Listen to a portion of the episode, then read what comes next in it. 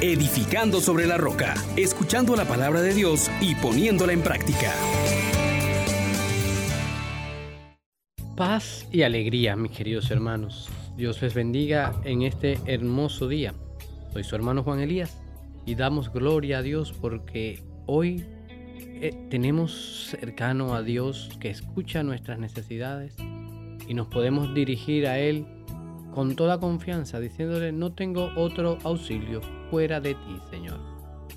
Vamos a meditar hoy el capítulo 14 del libro de Esther, versículos 1, 3 al 5 y del 2 al 14. Pero antes, invitemos al Espíritu Santo. Digamos juntos, oh gran poder de Dios, enciéndenos en tu fuego el amor.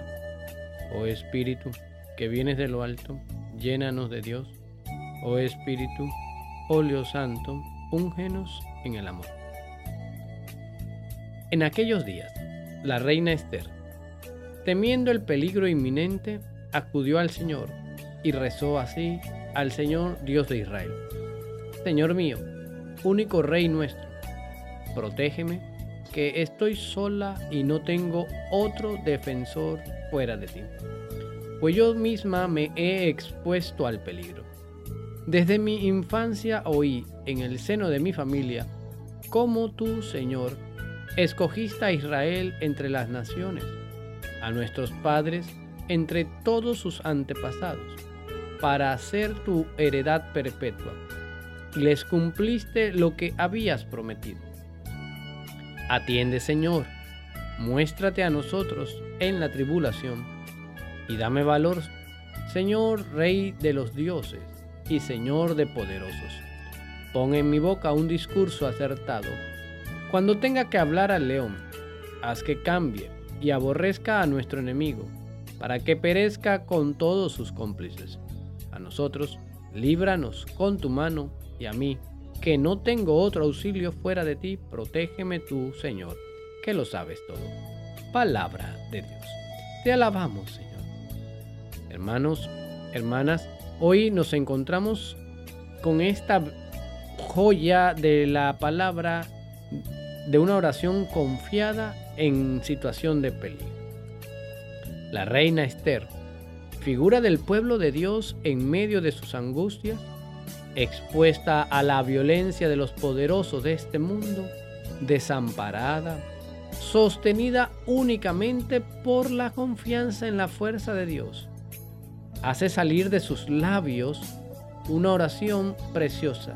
Señor mío, único Rey nuestro, ven en mi ayuda que estoy solo y no tengo otro defensor, otro auxilio que tú. Yo misma me he expuesto al peligro. Vemos, hermanas, hermanos, la confianza de esta mujer en el Dios que es poderoso y el Dios que es bueno.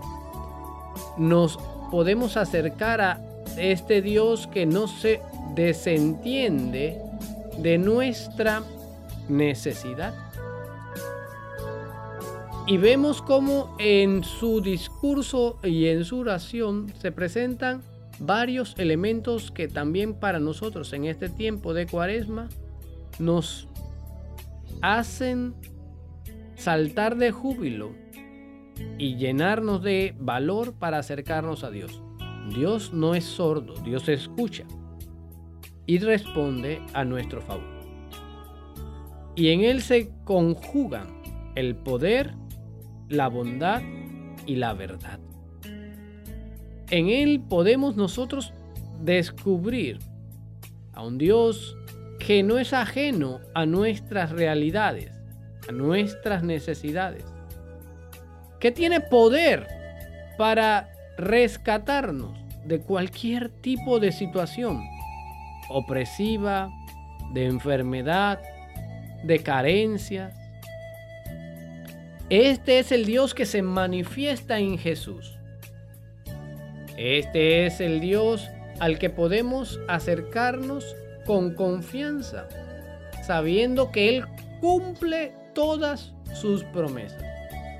Esther hoy nos presenta la actitud del creyente que no busca solucionar sus problemas por autosuficiencia, que no busca resolver sus necesidades acudiendo a, la brujería o a la santería o otros ídolos o dioses que no existen, sino que hoy descubrimos a alguien que sabe del Dios que ha obrado en la historia, de que la familia que ha creído en Dios permanece a través del tiempo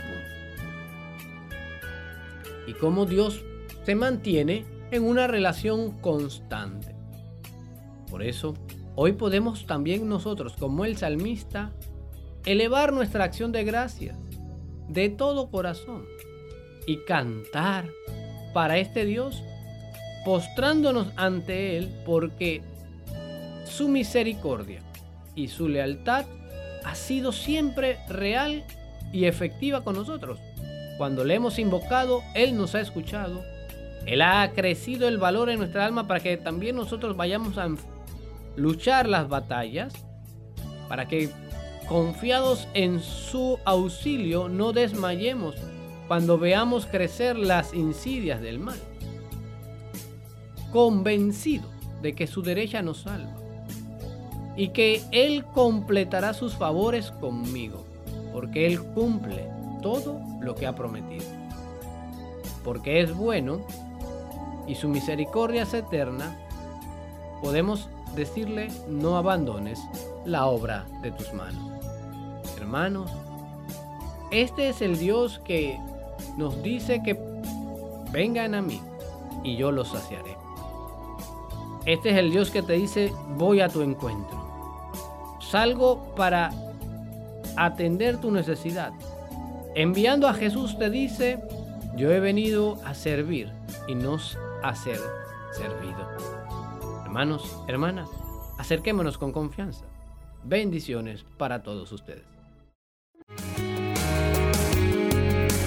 Les exhortamos, hermanos, por la misericordia de Dios, que pongan por obra la palabra y no se contenten solo con oírla.